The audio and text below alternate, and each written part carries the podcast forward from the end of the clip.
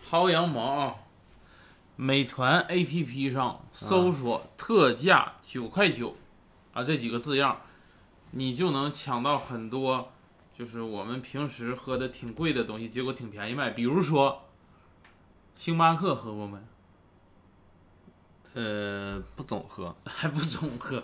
一星年巴克一现在年可能喝上一次。星巴克一杯现在不是什么四十左右嘛，一杯。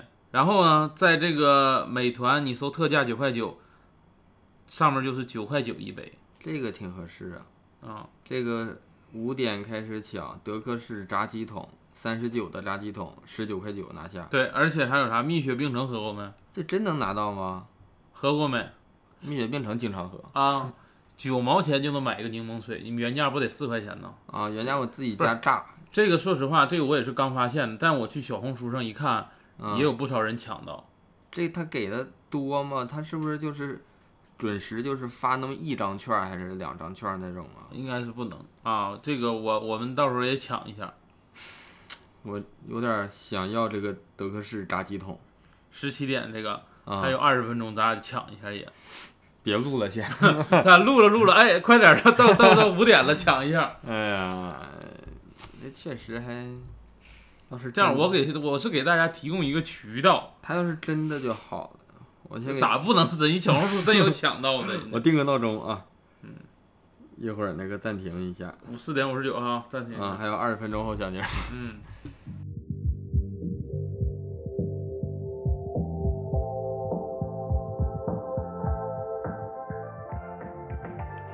我是史密斯，二人谈谈。哎，兄长，咱们这个谈是日月谈的谈，还是净月谈的谈呀？哦，那是桃花谈的谈啊？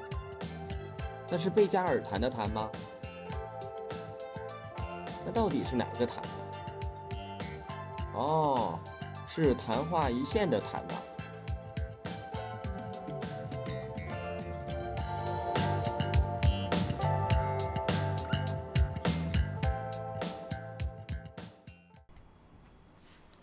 啊，这这今天的歌是谁点的呀？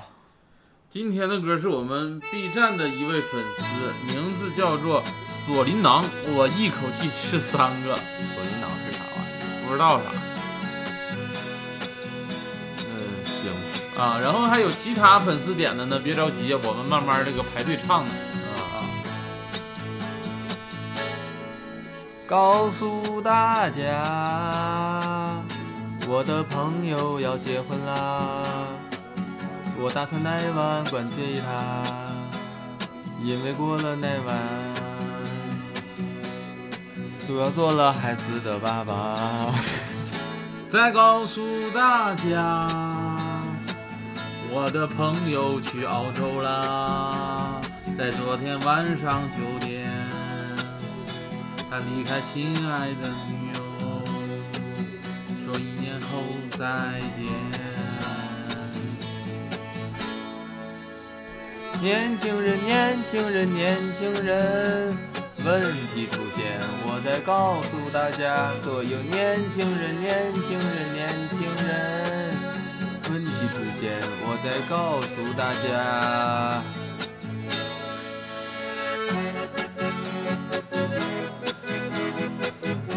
其实这歌点点到了点子哎上，是因为这首歌我感觉稍微好唱一些，不好唱呀，我都跟不上调儿这歌。不是你能念出来，他一会儿 lay back，一会儿又不 lay back。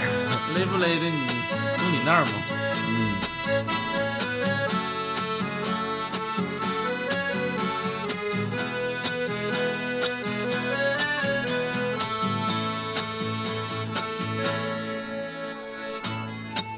告诉大家，我的朋友他喝醉啦，哭叫的一塌糊涂，还把别人的车给砸啦，今后赔了一千五。再告诉大家，我的朋友他归来啦，还带着那只老手表，说去到哪儿都一样，只是要看心情怎么样。所有年轻人，年轻人，年轻人，去出现，我在告诉大家，所有年轻人，年轻人，年轻人，问题出现，我在告诉大家。这歌好在哪儿呢？调不是很高，又不是很低，挺适合我们这种男中音我唱。都不知道它的调儿搁哪 儿。锁麟囊怎么说？锁麟囊怎么说？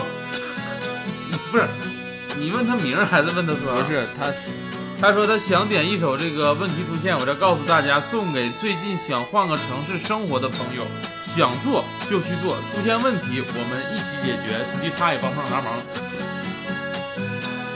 啊，出现问题，那不一起解决吗？一起解决。这我出现问题，我还能找他吗？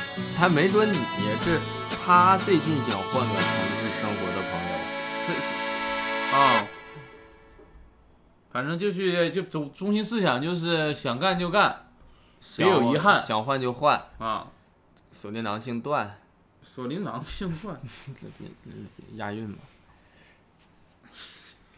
行吧，反正就唱一个五条人的歌曲啊，这个。啊、咋说呢？这个就是五条人还是挺，嗯，感觉挺自由的。呃，哎，你看最近那个嘎啦他们又出了一首歌，出的啥呀？出的我叫显子。那是嘎啦， 不是嘎啦。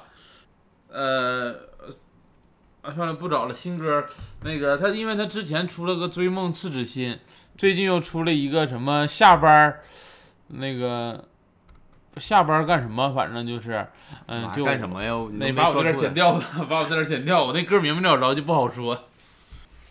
啊！近期演出啊，这期咱们上线日期是二零二三年七月一号。七月一号党的生日，说实话，嗯，这周呢，呃，这十天在下一期之前我们没有演出。啊，没有演出，大家还是敬请别 期待。嗯哎呀，这个行业现在是越来越好，蒸蒸日是上，咱 俩了，行业蒸蒸日上嘛，啊咱咱俩不跟不太上 嗯，啊。然后但是下一场还演是出有新演出的啊，啊，下一场演出是七月十五号的这北个京北京喜番儿喜剧，然后嗯去演我们俩这个专场拔苗助长，啊。嗯。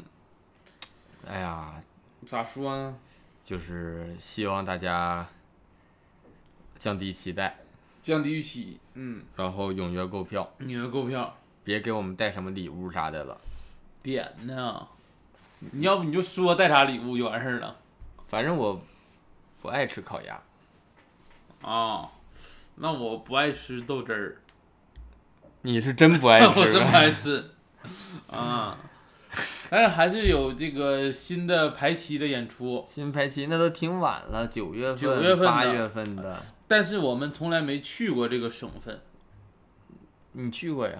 我说没演出没去过这个嗯省份，如果有这个贵州的朋友啊，嗯可以在九月十五到九月十七啊这几天看看哪天你想看专场也行，想看拼盘估计也有啊，你到时候没有专场，就是拼盘儿，啊啊，说想看啥呢拼盘呢都有，不就啊也有每天只都有有只有拼盘儿。啊。啊，可以去看一下，嗯，那都早定了，九月份的事儿，你就之后再说吧。咱们不是给人提前有个，万一你说有些人就想提前半年把自己的生活都计划好，万一碰着这种呢？咱俩这种属于期货 呗。啊，就就是相相当于把咱们看咱们演出的钱先预留出来，嗯这，二百块钱啥的再先预留出来没有二百块钱啊， 没有二百块钱啊。二百块钱，我说这看三场，哦，我都想再送一场，送一场能送啥呀？送给他写个段子，给他写，让他也成为演员。天天那天天看的话，那谁能受了？嗯，反正这个有大概是这样一个行程，有个计划啊，嗯可以不期待一下。行，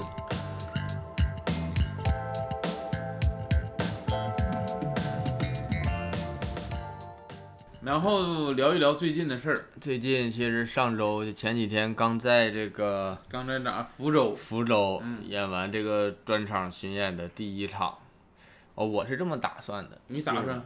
就是专场演完啥感受啥的，我就在这儿说一说，然后省着长篇大论写文字，发朋友圈、微博啥的，感觉也那个不太好。占用公共资源啊不是公共资源，朋友圈不个人资源吗？，哦啊、然后可能没有也公共好说友啊，说不出那么清楚，然后就在这块儿也说不清楚能能比打字儿强点儿吧。啊。有打字儿的话就有那个点儿情太绪太官方了，有一点儿。嗯，反正专场这次在福州演，说实话，我个人感觉演的有点儿冷，专场啊，嗯，有点儿没没太达到我的预期。虽然没有达到我的预期，但是这个映后就是个别的观众反馈呢，观众是觉得就是还挺好的。我也觉得挺好。嗯，但是反馈的观众不是很多，比如说就说合影这个事儿吧，嗯，那个演完就一个人找咱合影，嗯，其实作为一个专场来说呀，我觉得是应该把大门锁了。挺能激这个激发观众想合影的心情的，应该是。但是我是觉得可能福州演的给人一种就是不错的感觉，但是你要说达到那种他很兴奋呢，或者是他变得多么喜爱你，我感觉也没达到那个程度。看看小宇宙的这个订阅量有没有变化呀？如果小宇宙订阅量咱推了吗？咱们在群里推了，然后还有那个发的宣传页啥的，啊有变化，多俩。那就挺小。但是其实演完呢，我其实更有一种感觉是啥呢？咱俩啊不太会演，还是会说。哎呀，要报个表演班儿，挺贵的，旁听呢？旁听凭啥呀？旁听，表演班儿这玩意儿，你问题是你，你不参与进去，光听有啥用啊？关键你说表演班儿，咱俩这性格儿，你说那种解放天性的课，咱俩能解放吗？但你说人家课肯定是应该，他课程有他的方法能，就是啥人都能带你解放吧？应该。那你看那些不是，那你看电影演员，那不也有那种内向？你看梁朝伟，梁朝伟也解放天性我吗不知道他解放过没有。肯定解放过呀，他演的《东成西就》里边儿那不全解放了吗？我就说嘛，梁朝伟，你看他那个一参加什么活动啥的，西装革履的然后畏畏缩缩的，啊，畏畏缩缩的，肯定也解放。你看梁家辉不也是吗？那在这《东成西就》里还女扮男装，男扮女装呢还。对，梁家辉其实他不畏缩， 他本身就挺解放。嗯，嗯、行吧，行吧，到了这个五点了，五点还有一分钟，我们就看看帮大家能不能抢到。我就想看看你这到底是真的假的。券儿后搁哪儿抢？抢神券点我是这个吗？应该是，咱俩这一期立即抢，嗯很遗憾没抢到。换个网再来。啊哎，我换一个其他抢到了啊，你抢到哪个了？抢到那个纸巾那个了，我都没抢到。哎，抢到这纸巾了。你真抢到了？我点三个全都是一千骗你干？啥呀？啊，六卷纸八块九，那不就正常价吗？啥正啥心相印的纸？啊你看已领取，其他纸都没抢那到。纸就这价呀，啥叫纸就这价？你没抢到，你就别说那葡萄六酸。卷纸不就八八块九还便宜呀？拉倒吧，不看了。下一个是几点？抢没抢到？你就说我抢没抢到，你那个是抢到了，就是这个不便宜的东西给你抢，咋就不促进消费了。八块九？看着没？多合适啊！哎呀妈呀，我楼下那块卖的比这便宜， 那你就别下了，楼下买不就完事儿了吗？ 我非得买贵的。说这意思。那你那个最近还有啥事儿没？你说吧，最近其实我有一个怎么说呢，不算是我的大事儿，算是我家的一个大事儿，买车了？啊就是我学会游泳了。跟你家咋的？你救人呐？哎呀，哎呦，其实我这也不算是学会，就是怎么说呢，能游，但是你说真的像有像人家蛙泳啥的或者是咋游的那么好，节奏那么好，也我也现在也达不到，毕竟是刚会。但是说实话，你在水里，夏天是非常舒服的。你夏天但凡换一个运动，你都不会有游泳这么舒服，就是会不会水的除外啊。但是我现在骑动感单车，我挺舒服的，咔咔出汗呢。游泳我不都不我都不出汗，在水里。你出了，你不知道，对呀、多舒服啊！而且大夏天的，一出水哇凉哇凉的，那风吹都感冒了。出水哇凉，不进水哇凉吗？进水也哇凉，但我那是恒温泳池，恒河有的呀，不是恒 河恒温。这哎，这游泳这个东西，其实说实话，呃，因为我小时候被水淹过嗯，啊，然后嘛，对淹到水哪儿啊？就是淹淹着呛水了，已经是。啊，然后对水呢，那时候有些恐惧，然后就想着啊，我这个突破一下自己的恐惧，我学一学学一学游泳，然后去学了。嗯，去学发现，这个整个学习的过程中啊，实际上都是一个克服本能的过程。就有的时候，你对水的恐惧，比如说快淹到你了，嗯，你就要理智的做出一个动作。但是呢，有的时候岸上学的挺好，教练告你，你这个动作不理智，啥叫不理智？不标准。就是你岸上学的可标准了，一到嗯水里动作就变形。有的时候不是说我不会做那个动作，而是到水里大脑的那种本能，下意识的就是动作变形，往上挣扎的那种感觉。所以对这个这个其实过程还是挺有意思，就克服本能这个过程，我觉得还是挺，而且学会之后特别有成就 感。说我的话啊，嗯我就是没找过教练，但是我每次去游泳都是有那个会游泳的朋友，嗯我换过好几个人教我，就是现他们就教不明白，而且有的教的感觉也也挺那个，像是那种就是比较正式的教法的，但是就是最简单一点，我浮不起来。你现在能浮起来吗？扶你都扶不起来，对啊，那他啥也没教啊。他我们教第一了节课就得教你扶起来。教了，但是就是没有人能把我扶起来。 啊，我在岸上能给你扶起来，我是阿斗，扶都扶不起来，那你憋气没下去，憋气儿啊，我咔咔憋气儿，我憋气儿那呢。你就不放松，身体不放松。我可放松了，人家都说说就是那种让我把着那个边儿啥的嗯或者啥的，然后说让我放松放松，然后说对这么放松，都感觉哎特特别放松了，然后一松手我就下去了，那我教你，啊我会一招，啊就是你再扶起来，你先你不你蹬到底给它蹬起来，然后你就飘起来了。但是蹬起来，然后又下去了呀，你飘起来。你是不是绑沙袋有的啊？绑啥沙袋呀？你那蹬起来那个力肯定上来一下，跃出水面一下就就下去了呀。你蹬多高还能跃出水面 儿？也就多蹬到多跟多深的池子呀！也就才蹬到跟水面平行的这个位置。就是平行那个位置给我放好了，然后就掉下去。那你花钱报过班没？没有，你建议你花钱报一下，有包教会的这一个承诺。你我说我花钱报那个潜水了。潜水跟游泳它不是一个东西。但是我往水里沉呐，我潜水潜的比较好。你要不去面试一下那个咱们国家那个蛟龙号？我面那玩意儿干啥不是你潜水嘛，你不但自是我动就能往下呀？沉？我那个潜水确实，我感觉咋了？跟这个也是，就是往起浮这一项，嗯，就是在底下潜水往上浮，我比别人儿难浮。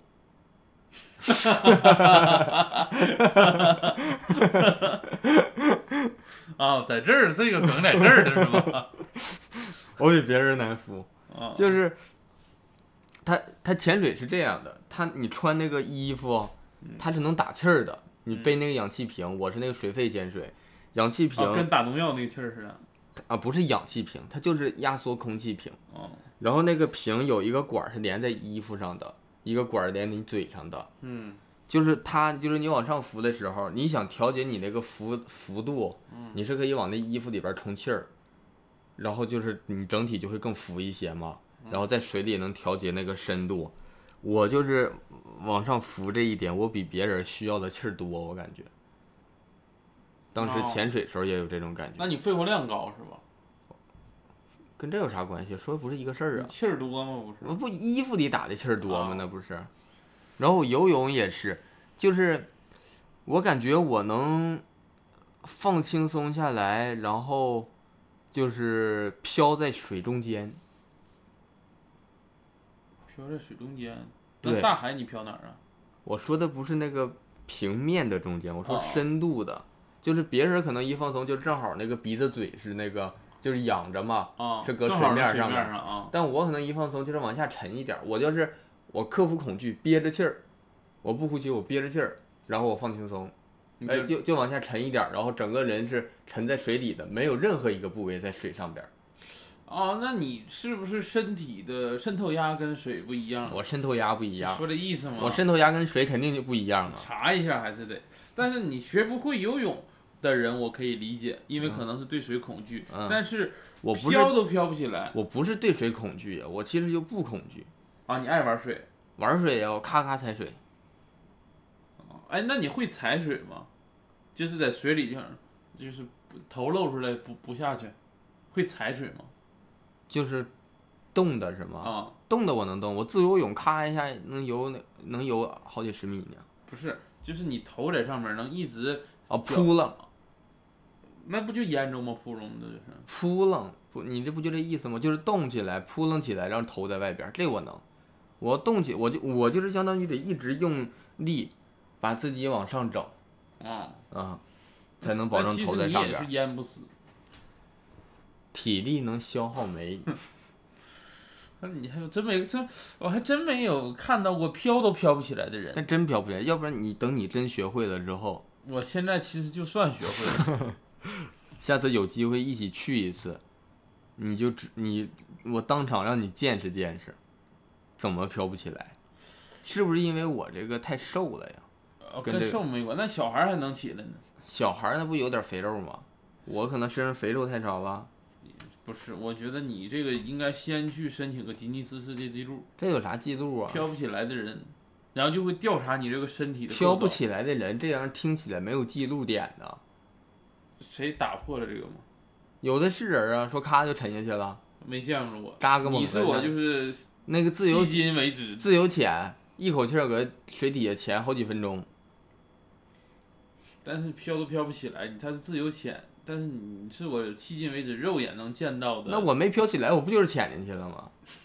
那潜那要淹进去了，还潜进去，那用词能一样吗？反正就游泳，反正大家夏天啊、可以去就是多玩一玩，尤其是以前对水恐惧或者是被水淹过的，报个小班儿。我我建议大家啊、啊，报一对二或者一对三的，不要报一对一的私教。为啥哎呀？其实教起来跟一对一二和一对三都差不多，而且呢，你还有一个同伴儿能帮你看一下动作，因为有的时候教练啊，并不是哎时时其实刻刻的、有个同伴儿确实好一些，啊我感觉对大家是同一个水平线的，对，而且啊假如他会游了，你可能心里也憋股气，然后跟他踹他，呃不是搁底下拽他，跟他竞争，然后踩他，搁底下。可能你呢咬着牙也把自己恐惧克服过去了，但是呢，你就有一对一的教练，有的时候你感觉不会呀、这教练在旁边，没有比的人，你可能心里也没有那股气去帮助你，嗯，这也有有一个有一个那什么，而且很多时候我还没说完，教练是关注不到你的动作的。因为教练不可能一一节私教课九十分钟都时时刻刻看着你的动作，不可能。他可能上个厕所，或者他玩会儿手机，让你先游着。但是你有同伴儿不一样，你俩能互相的去看啊，说我为什么蹬不走水，我这为什么换气特别憋得慌，嗯就是能互相探讨一下。行，嗯，我回回归一下话题，问你一个问题，为啥哎呀？就是从一开始你说这对你家是个大事儿，这他妈是啥大事儿？对你家到底？咋说呢？因为说实 话，我家呀老说实话，会游泳的就没几个人，我属于属于排头兵，我属于打个先锋。干啥？你家你家咋的？你家人要去那个海王那边儿录录人家那国籍呀、海王是吧亚特兰蒂斯那一块儿的？啊，不是，那个主要是啥呢？就是去海南去海南呐、啊，不是海王啊啊，说个大事儿吧，你因为说刚个大才事游儿泳其实也不算是大事儿，对，对于我来说算啊。嗯，你说大事儿就是因为最近大家也都知道，就高考完事儿要出分儿了嘛，已经。对，呃，我家就有一个高考生，是我老姨家的我弟弟，也算我家，因为我跟我老姨算啊对比较亲。对。然后呢，我这个弟弟咋说呢？具体分数我就不跟大家透露，毕竟嗯人家隐私，我得尊重人家隐私。但是说他这个分数现在就去选报考的学校，嗯这个选学校的过程中其实还是挺有意思的一个过程，有啥意思？就是。你可以选择你未来四年生活在哪个地方，遇见什么样的人，就是这个选择，我觉得还挺奇妙的。那倒是，啊，嗯，而且这个，呃，咋说呢？选择权都在你的手上，不像你找工作，有的时候还需要哦别人去看你过不过。这选择权只要你分儿够，你就能去上这个学校啊，基本上是这样。对呀，你分儿够咋都行，其实这玩意儿。而且你选择的机会很多，只要比你分儿低的你都能选，只要比你分儿低都能选。所以这个我不知道你当时报志愿是怎么报的啊？反正我当年报志愿，我就想着说是离开东北，来到就是去广东那边生活。你是哪年高考？我是一三年，一三年呐，嗯，十年前，啊，我是一一年，那属于你这个想法是学我了。那我老舅 是一，你说吧，你咋的了？又不说我吗？就就是跟你这个想法是类似的，离开东北就是离走远点儿，啊，因为这边待着没意思嗯啊。然后走远点儿，其实我这个分数吧，当时我们还是分一本、二本、三本，嗯现在我不知道咋回事儿了。嗯，我就是比二本线的高了好像十分儿左右那挺危险呢。啊，所以就是报本省就啥也报不上，报本省我就上不了二本。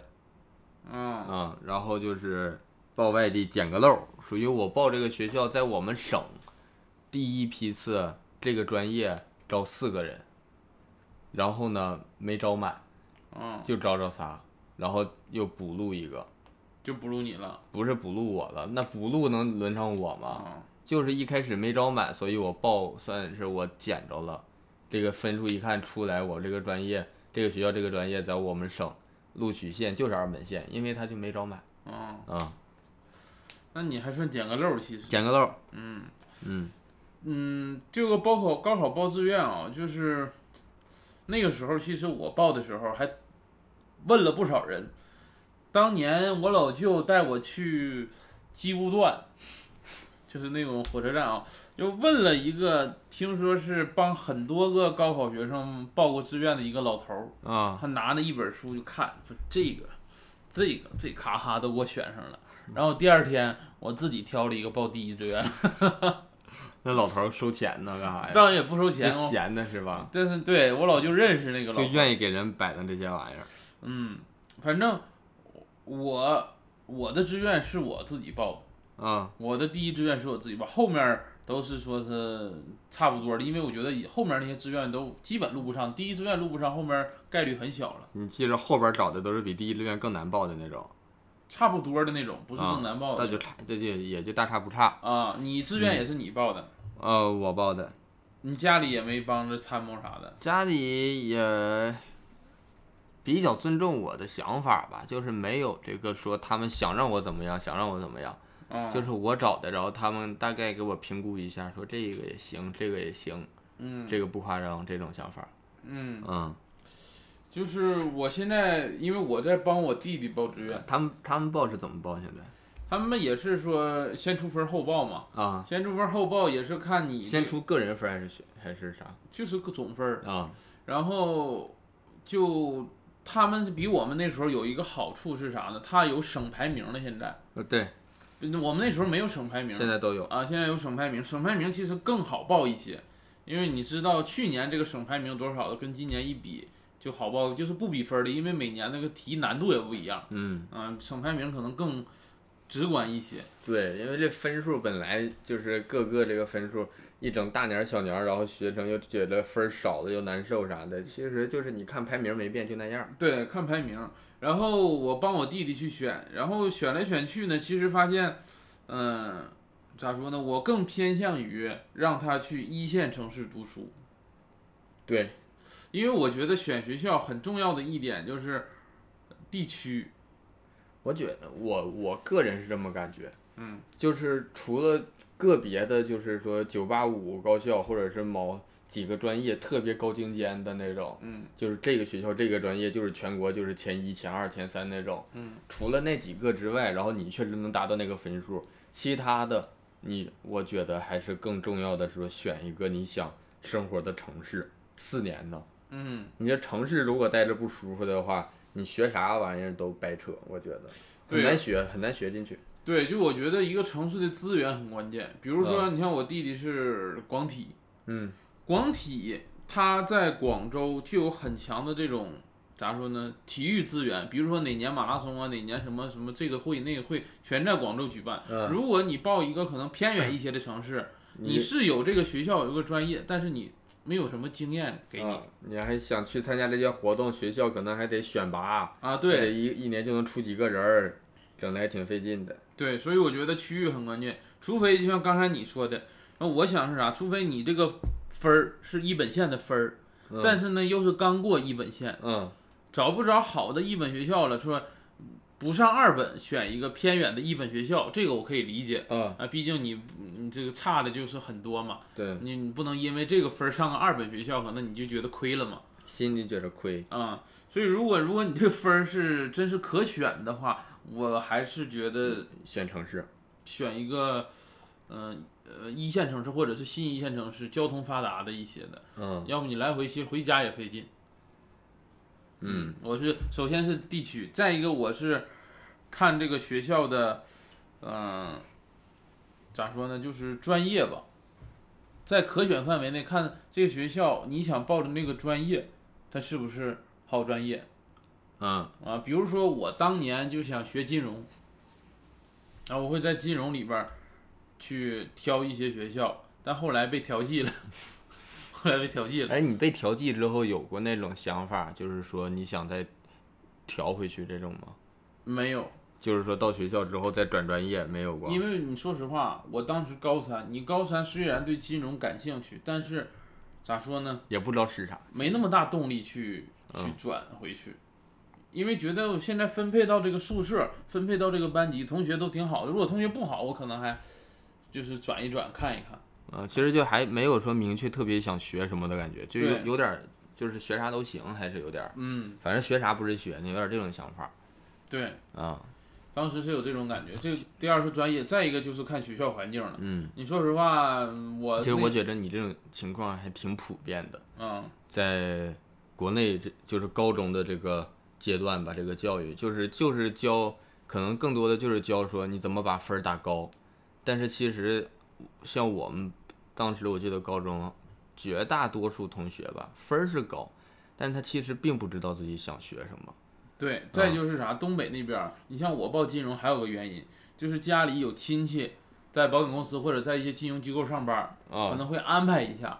对，你像很多东北学校也是，东北的学生也是，家里在哪个方面儿有关系，可能家就里想让你建筑，，就想让你还搁这个方面儿。对，你就学个土木。像可我能那是时候家里就特别想让我去那个，当老师，不是去那个铁路，咋你家铁路有关系啊？就就是说我家有一个有一个舅，搁搁那铁路关系挺硬，然后就想让我去那个铁路，就说只要达到什么达到只要达到哪个分儿，然后就能就能想办法给报那个学校，然后出来就就能进人家的铁路系统去干啥的，嗯，但是确实就不感兴趣，对，嗯。很多时候报志愿也是家里说有这个关系，很多情况都是。对，再一个这关系我也那玩意儿啥，我感觉也不保准儿，这关系都是到时候能用不能用啊。嗯，那都是后话了，讲好几年的事儿了。对呀、再说能用上的话，这关系到底用完之后，到底对你来说，你你愿意不愿意，就是这个能给你安排这个活儿，你能不能干也是回事儿。其实嗯，这很多不确定性。嗯再一个，万一你四年之后那亲戚辞辞职了呢？啊，困难，啊，铁饭碗。对。啊，人家那个活儿就是啥也不干，也不也不用辞职，天天也享受待遇那种。嗯，最后一个其实就说是学校的环境。说实话，我那个时候虽然是一个二本院校，嗯但是说条件，宿舍条件没那么好，因为那个时候没安空调。啊、我毕业那年学校才安的空调，我也是， 就赶咱们这几届。然后，如果是条件和就是你的分儿差不多的情况下，然后专业又感觉这俩学校也差不太多，你还是选一个嗯，学你看校我条有一件好一个点儿。同学，今年是他妹妹嗯高考，也是前两天搁群里边着急忙慌的，就等出分儿出线。嗯，然后出分儿了，然后就估摸着觉得这个这个排名嗯，排名，嗯，要是可以试试去省外看能不能上个二幺幺，他这个湖南考的嗯啊。然后九八五感觉是没戏嗯啊，但如果说志愿填不好的话，就是上一个非二幺幺的普通的一本。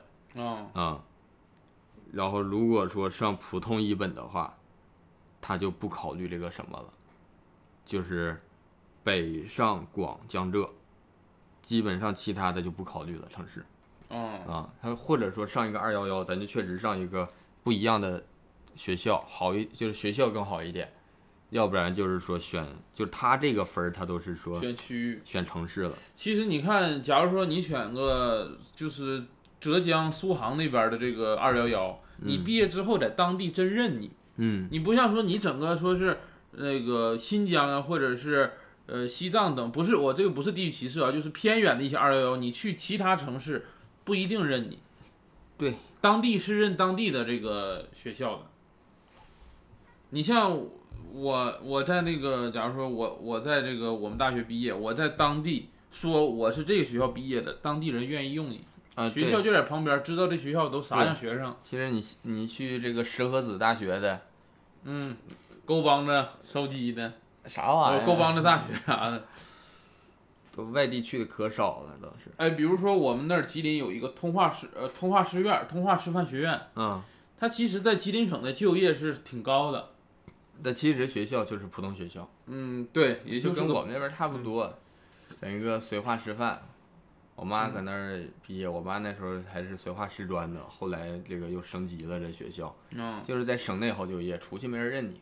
嗯，嗯所以在那个区域也挺关键的。嗯，你像你选苏杭这边儿，因为就业机会多，你可能在当地就就业了，所以你考个当地学校也挺好。嗯嗯，挺好。其实我是觉着能上就是大学上一个这个发达一点的城市，嗯感受感受，你这个接触的这个社会环境不一样，省得说你要毕业之后再重新再去接触，再重新感受，又要几年。对，而且你想想，而且尤其是大学，其实你有的是闲暇时间去感受这些东西。对，而且你想，假如说你是在一个偏远的大学，实际上你的就业大概率还是要在发达地区就业的。就业，我觉得就业都后话了。嗯，不是，我你说大，要你要奔着就业那个奔着就业去选学校的话，那你就另一种选法了，就是奔着怎么好就业怎么选了。嗯，那就有别的想法了。我觉得大学还是一个比较尽可能的有条件的话，还是能享受就享受一下的这种生活，啊、就是不用那么说被假假如说确实家里条件差一点，又要申请助学贷款呀、又要什么的，确实需要可能辛苦一点，努力一点。但但如果家里面确实条件还允许你支持你在大学四年多尝试、多体验的话，还是就是过得轻松一点儿也挺好的。嗯反正现在如果让我回到大学时候，我只有一个目标，嗯就是利用大学四年找到我真正喜欢的东西。我不想说是四年就是纯是虚度，啊，你就纯是虚啊度了，我感觉我算虚度了，因为我没找到自己真正喜你欢的。找了吗？就是虚度了嘛，没找到嘛，就是没去找啊，都没去找。啊那、，你有参加啥社团啥的？嗯、也不算，也比较少，也比较少吧，一个两个吧。啥呀？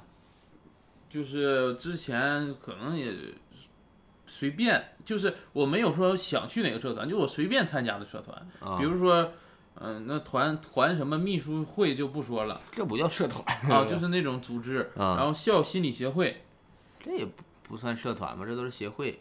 啊，然后还加了一个叫什么虚拟炒股，反正就差不多这种。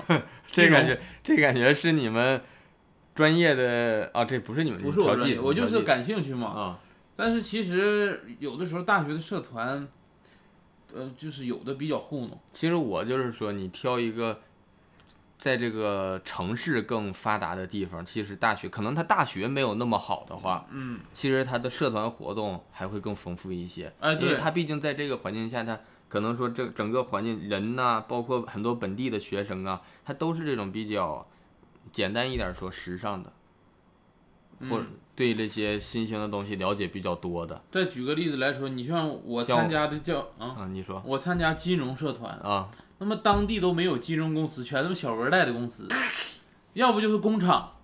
你出去拉外联，你都找不到跟哪个公司合作。但是你看深圳大学，嗯，比如说深圳大学，我听说啊，电竞专业跟腾讯就直接能合作，对面就是腾讯大厦，嗯所以你获得的资源就不一样。嗯。所以我这个城市很关键。确实是社会资源挺重要。我那时候，我就是这个看动画啥的嘛。我当时去那个嗯学校，我去动漫社，我待了一待了一学年，就只参加过几次。就是他们的活动，跟我想象的就完全不一样。他们的就是这交种友呃 cosplay，然后做舞台剧，去参加那种呃国内的一些这种漫展的舞台区比赛之类的，嗯，嗯，但是这种确实跟我的想法方向就完全不一样了。嗯呃，我想的可能是说，大家看这些东西怎么研究啊，或者是可能偏学术和分享一点、研讨这种方向的。嗯，然后我再看你说我有认识的同学什么的，啊，不是认识的网友什么的，人家在上海上学，人家上海上学有这个什么，有这个日本麻将社。嗯啊，他们不光自己学校有，整个上海每个学校都有日本麻将社，他们之间还有这个上海高校的日麻联赛。嗯啊，这完全就感觉不一样，嗯其实就是文化程度上的。嗯，所以有时候城市资源哈、其实大学本身也想要资源，但是这个城市没有，其实这个大学也很难的。嗯，这个城市资源也挺关键啊。对，行吧，这就是高考报志愿啊。我们反正大学四年呢，就是多去尝试吧，反正没啥成本这玩意儿。呃，嗯，我再说一个，就是前两天做的又做了一个人格测试，嗯，又做出第二人格了，我现在做的第八人格了，我都。第八人格。啊，老做这玩意儿，咱做的是这个叫啥？这个叫社交正面人格和社交负面人格，局负社交中性人格，嗯，不中性。它这个哦，咱俩做出来其实结果有点相似。有点相似。咱俩负面人格呢，它一共是六项，嗯夸张、冷漠、多疑、算计、支配、偏执。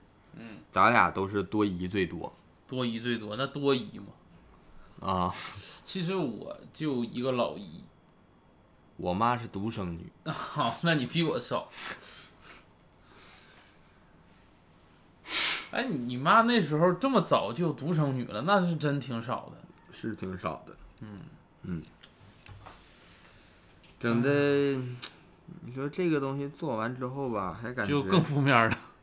就暴露了自己的这个负面的部分，嗯，感觉不是非常的。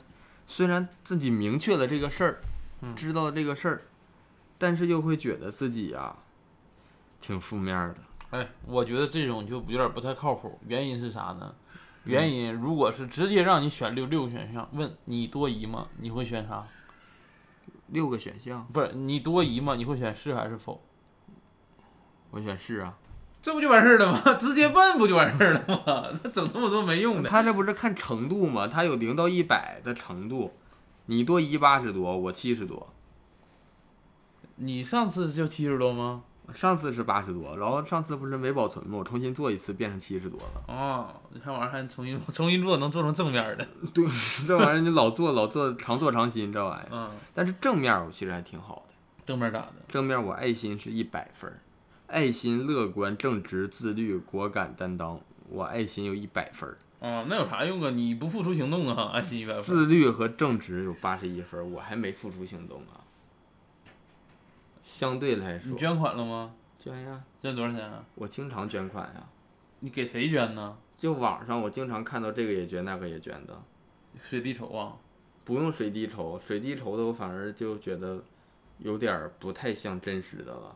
我会看一些个人发布的或者是机构发布的，小什么小小模小事儿的呗，自己能承担多少捐多少。哎，那你那个武汉疫情你捐多少？啊我也捐了，但我捐多少我不记得了嗯，啊、那真挺有爱心的。是啊，我可有爱心了。我记得当年汶川地震，我捐了五块钱，汶川地震呐，嗯，我好像捐不少呢，因为我当时零花钱一天一块，我好像捐了得有五块钱。哎呦，不一样了。我不知道，我记不住了，那个太久了，而且那个其实不太那种学校组织的那种班级组织的，我感觉就是这种活动我多疑，我有点我不 敢捐，有一点儿，啊我可能自己判断的说我愿意捐的，我就会捐一些，嗯，嗯。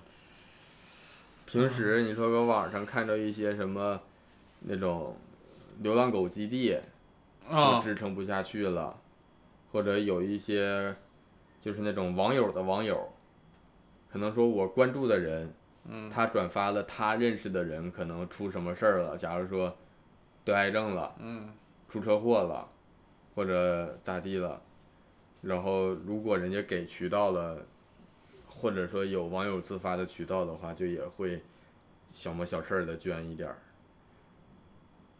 但确实我这个爱心吧，能力有限，嗯，嗯，捐不出去太多，可能就是走次数，嗯，走量，走次数的量，但是不走这个总体的量，嗯，嗯一次一块钱，嗯，就是五块吧，五块。这玩意儿你能支援他妈八万个家庭。我一次五块钱，八万个家庭也四十万呢。啊，也行，也没少捐。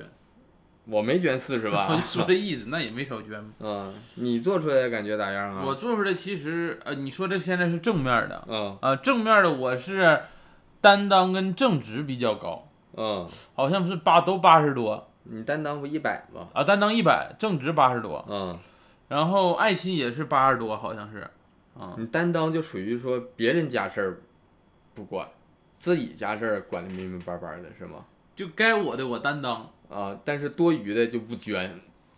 那叫爱心。我爱心八十多，肯定不如你捐的多呀。你不爱心一百，你捐的肯定比我多。嗯然后正直是八十多，反正我差不多是这样。嗯嗯，你你那负个面是多疑多，你正面哪个分儿少？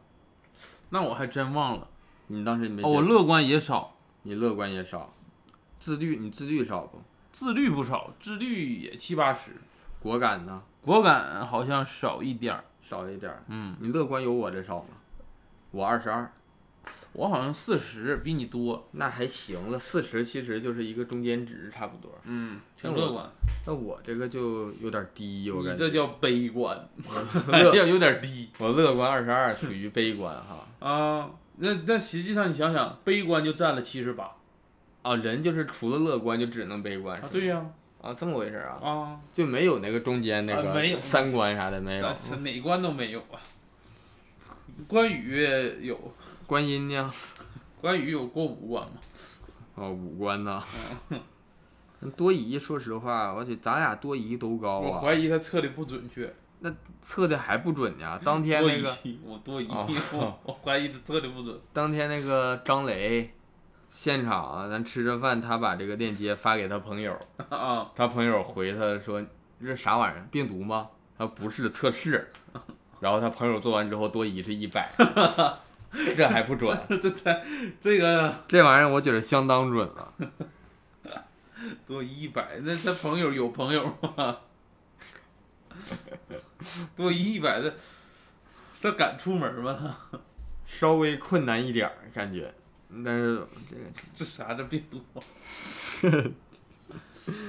这性格测试又做一个挺有意思的，我把这个性格测试的链接到时候嗯，我那个发到群里发到群里，看谁问看谁问问啥呀？这病毒啊？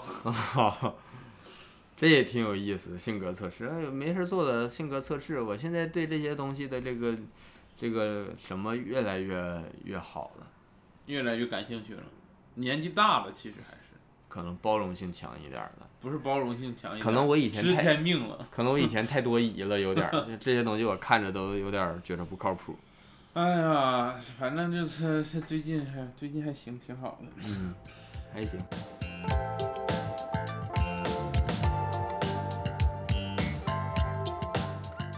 推荐吧，推荐一下吧。嗯，我先推荐一个，你推荐吧。我先推荐一本书啊，啊，也是我最近在拜读的一本书，就是别别读是吧？不是 拜读啊，拜读。拜读的一本书。这本啊书是一个国外的，应该是一个心理学家写的，叫《啊，当下的力量》。 哎呀，好像是干啥？你到底读没读啊？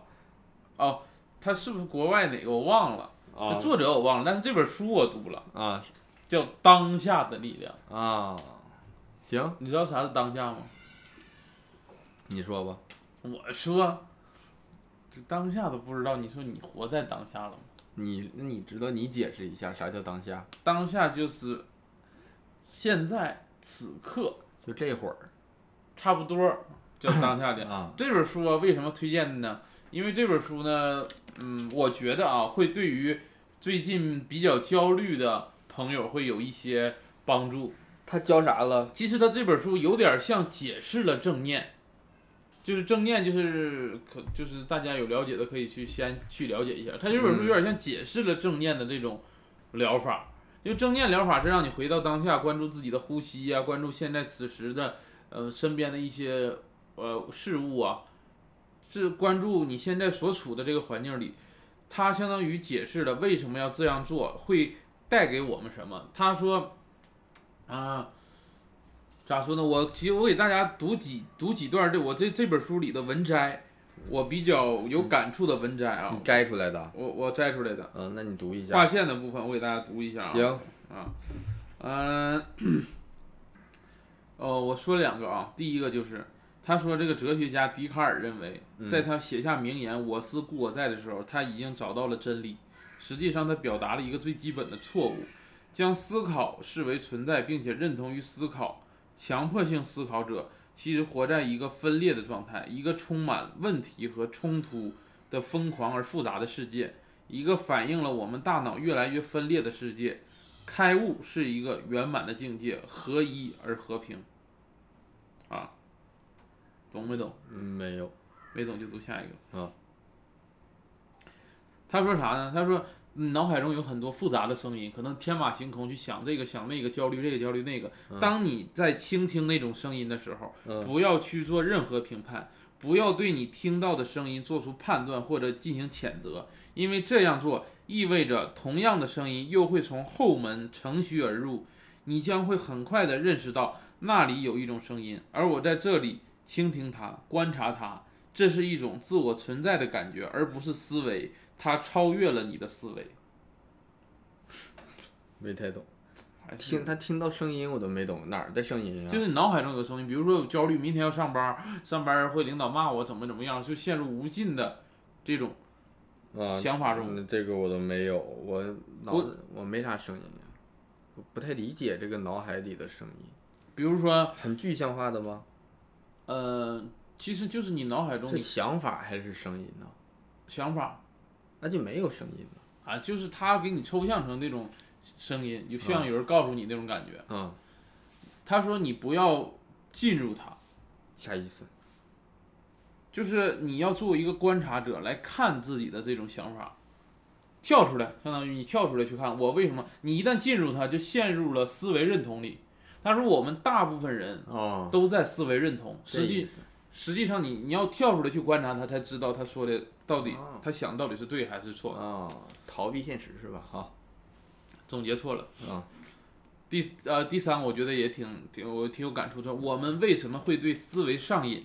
嗯因为你认同思维，就是说你从思维的内对容，思维上瘾是什么意思呀？就是你一直在陷入我这么想，比如说，呃呃，比如说我去上班儿，我会骑车，骑车我万一会经过一条河，我不小心我会摔入这个河，我在河里呢又不会游泳，万一我淹死怎么办？就是一一环一环的那种，在自己思维认同里去展开的这种情景，还是没太懂。啊、我读一下这段话啊。嗯我们为什么会对思维上瘾？因为你认认同思维，就是说你从思维的内容和活动中获取自我的感觉。因为你认为，如果你停止思维活动，你将不复存在。随着你逐渐长大，在你个人和文化环境的制约下，你在脑海中勾勒出了自己的形象。我们不妨把这个虚幻的自我称为小我。小我由思维活动组成，只有不断的进行思考，它才能存活。小我这个词对不同的人来说有不同的含义，但是在这里，我所指的就是虚假的自我，它是我们无意识的认同于思维产生的。对于小我来说，当下时刻几乎不存在，只有过去和未来才是重要的。这个是我们为什么会对思维上瘾它的解释。嗯，嗯嗯，它的前提我都有点听不太懂，它这个嗯，不太明白它这个意思也有一点儿。但是按他这个说法，是不是我不能这个就是我不明白他的意思的话，我也不要一直纠结于他啥意思，是这是这意思不？呃，你可以去理解他的想法。咋说呢？就是你如果理解不明白，也不要陷入说是我自责，或者是我怎么就这么差劲，或者是他怎么说这样话，他为什么会说这样话呢？嗯他说的根本就他还出书，那这样你就没活在当下了。他还出书？他出的这不是他出的书吗？ 就是如果是很纠结，你你可以理解理解不明白，如果你还陷入这种纠结里，就是没活在当下。那我这不当下不就是那个没理解吗？啊，对，但是你现在纠结里，他为什么，嗯，他他怎么能这样？就是埋怨这个作者，就是没活在当下，哦，就是埋怨他的话，就是没活当下或。者是你埋怨自己说，我怎么这么笨呢？我还听不懂这作者说的话。那按他的意思的话，我现在是怎么样？是就是他作者还呃还有一个观点是想表达说，你要相信当下的你能做出正确的选择，或者是能做出最当下最对的选择。活在当下，在他这里边是褒义的、贬义的呀。褒义的，活在当下代表啥呀？比如说呃呃怎么说呢？比如说明天嗯你要去打架，嗯，今天晚上你就可能想，如果对方出这个，我应该出哪个？对方出这个，我我要怎么怎么？你要陷入这个思维里，啊、你就没活在当下。但是你长期的训练，让你在打架的那个环境中，你其实当下的你能做出正确的选择，只不过你现在不相信当下的你能做出这样的选择，所以你会思维在还在晚上翻来覆去睡不着的去想第二天，那我如果没有翻来覆去的睡不着的去想，然后第二天我如果也没有做出正确的选择呢？那也是当下你做出最对的选择了。但是如果我提前思考了的话，我不就可以比我如果没思考，然后当天做的一般的选择更好一些吗？对你思考是可以的，比如说你做这个作战准备，啊，你陷入思维里是错的。你做的你做思考的时候，是你活在当下了，做这种计划准备，我应该怎么？你陷入你的心流里面了。但是这种这种去焦虑而没有改变任何东西的，就是这种想法里，你思维认同里，就是很痛苦的。他他鼓励你去做计划，你做计划的过程是享受当下的过程。比如说你想去旅游，你做一个旅游计划，这个是你活在当下，啊，而不是你焦虑。但如果你想我旅游中碰到这个事儿，怎么碰到那个事儿，只在思维里，是你没活在当下。你做计划的时候，实际上你在跳出去看。呃，还是没太搞懂。你这本书你推荐什么吧？我推荐就是，呃，焦虑的人，就是焦虑比较严重的人可以去看一下啊，啊。行，我推荐一个这个电视剧，推荐一个日剧，也是其实干咱们这行应该也都看过的《火花》，讲的是一个这个这个漫才组合，然后这个不成功的一个过程，它最终的名台词儿是：努力也不一定会成功。他努力的结果就是知道了努力并不会不一定会成功这件事儿，然后最后就是相对来说比较失败吧。他虽然说用的借的是这个漫才诗的这个壳子来讲这个事儿，但是我觉得我看他这个，我是感觉感受到的跟这个职业其实没有那么相关，更多的是这种有精神，有有一定程度上的理想的人，同时他又不是那种比较只只喜欢自己的理想的那种人，然后他追求理想的一个现实的过程，就不是那种理想化的电影。嗯不是那种理想化的作品。然后本身那个作者也是那个搞笑艺人嘛，然后他拿了那个芥川文学奖，花火那主演跟前朝小的主演不是一个人啊，不是啊，我瞅那么像呢，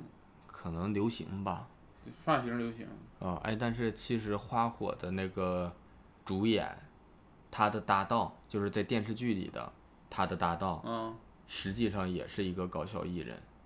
啊然后他的那个组合呢，今年解散了。啊，是哪个？是那个？你说一下他组合名，就好景什么来着？好像他官宣组解散的，对他啊解散就是因为他们这个组合十五年了，不能参加 M One 了，然后就解散了。嗯，嗯，感觉其实在，在他实他们际组合的参加过 M 吗？一直在参加，不是，我说参加就决赛那种没有，啊，嗯，就是在日本的这个搞笑业界，感觉这还是挺常见的。说主要觉得他这个电视剧稍微好一点儿，就是他没有非常的那种自恋或者自嗨式的展示漫才师的与众不同，他更多的展示的是漫才师身上跟其他任何一个职业可能类似的相似的部分，然后可能因为这一点，所以引起大部分观众的这种共情会强一些吧。嗯，然后再加上他这种，他这种，呃，人物的设置，其实比简单来说，我觉得像比较像 i 人的追梦之旅，跟那种艺人的追梦之旅就不一样。如果是一个艺人的追梦之旅，他可能就是从开朗到挫败到怎么克服，然后再怎么成功这样的过程，感觉从一些传记片儿或者什么的，好莱坞的一些传记片儿，或者经常能看到这种。风格的，就是看着是有点儿痛快，但是其实会共情上，超级英雄类的，我感觉是其实戏剧结构是比较相似的其实你说这个花火啊，因为我也看过，啊，我觉得是不是有点像那个《当幸福来敲门》的那种感觉？就是看刚开始也是努力是怎么，然后没有回报，完全不一样啊，完全不一样嘛。不都是最开始是社会底层？完全不一样就在于它的结果不一样啊，《幸福来敲门》结果是成功了啊，啊。而且《幸福来敲门》可能它更涉及到一些社会底层，花火它的人物设置，它也不是底层，是他自己选择的走这条路。啊，它不是底层，它不是底层啊。嗯。反正关注咱们的听众的话，感兴趣也可以看一看。这个应该其实挺想看一下花火大会，橘子洲那个呀，不是那橘子洲哪叫花火大会呀？就看你咋叫啊。啊，给它起名叫花火大会，啊你拍张照，然后你那个小红书配文配成那个，别人就以为你去日本玩了，一样的。那雕像不也？但他能知道你我这是 P 一下呗，啊，P 一个雕像，把把你往高拍，别拍着那个雕像不就完事然儿后了？在自己家也能开一个，搁自己家不行啊，有这个安全隐患。跟我奶家。你奶不要命啊！不是在我奶家，农村呢，那大地，哦，随那便也儿行。嗯，但是大地里边儿估计就不像什么大会了，那不私会了，属于花火私会了。 哎呀，这一天，行吧，这一期二人谈谈就聊这么多，聊这么多吧，谢谢好大家。再见。